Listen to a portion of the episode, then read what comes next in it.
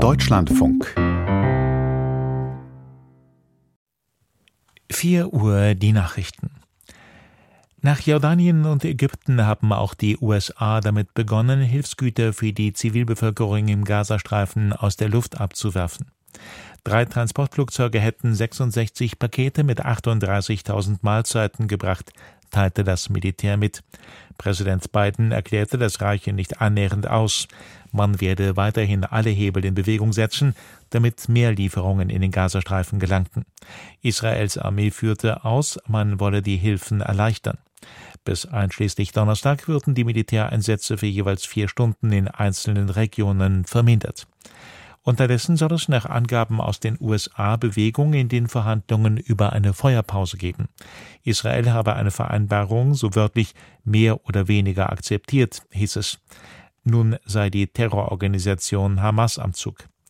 In der Nacht wurden Meldungen aus der Stadt Rafah zufolge mindestens 25 Menschen bei israelischen Angriffen getötet. Ein Zelt und ein Haus sollen getroffen worden sein. Unabhängig überprüfen ließ sich das zunächst nicht. Die Proteste gegen ein Erstarken der AfD reißen auch acht Wochen nach Bekanntwerden eines Rechtsextremistentreffens in Potsdam nicht ab. In Duisburg gingen laut Polizei 15.000 auf die Straße, rund 5.000 mehr als erwartet. Unter den Teilnehmern war auch Bundestagspräsidentin Baas. Viele Menschen stünden auf und zeigten, dass sie nie wieder Faschismus wollten, sagte die Duisburger SPD-Politikerin. Menschen, die Hass und Hetze verbreiteten, gehörten nicht zu uns. Bundesweit gab es weitere, zumeist kleinere Kundgebungen.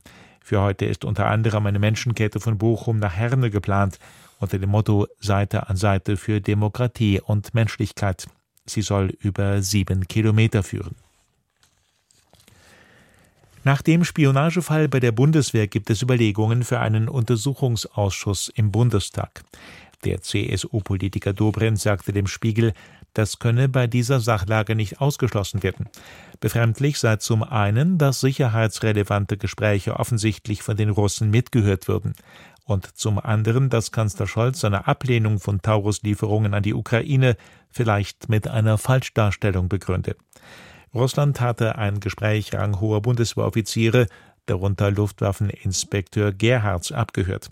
Darin widersprechen sie einer Darstellung des Kanzlers, wonach für einen Taurus-Einsatz deutsche Soldaten in der Ukraine vor Ort sein müssten. Nach vier Tagen ist ein Demonstrationszug durch Israel in Jerusalem eingetroffen. Die Teilnehmer fordern die Freilassung der Geiseln, die sich in der Gewalt der Terrororganisation Hamas befinden. Ein Angehöriger sagte, er hoffe, dass der israelischen Regierung klar werde, wie wichtig die Freilassung sei. Es müsse um jeden Preis ein Abkommen darüber erzielt werden. Nach Angaben der Veranstalter beteiligten sich an dem Demonstrationszug und der anschließenden Kundgebung in Jerusalem rund 20.000 Menschen. Seit Wochen gehen immer wieder Israelis auf die Straßen, um die Freilassung der Geiseln zu erreichen. Der US-Präsidentschaftsbewerber Trump hat seine Siegesserie bei den Vorwahlen der Republikanischen Partei wie erwartet fortgesetzt. Der frühere Amtsinhaber gewann die Abstimmungen in den Bundesstaaten Missouri und Idaho.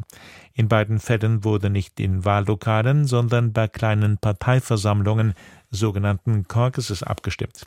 Trump hat bislang alle Vorwahlen gewonnen.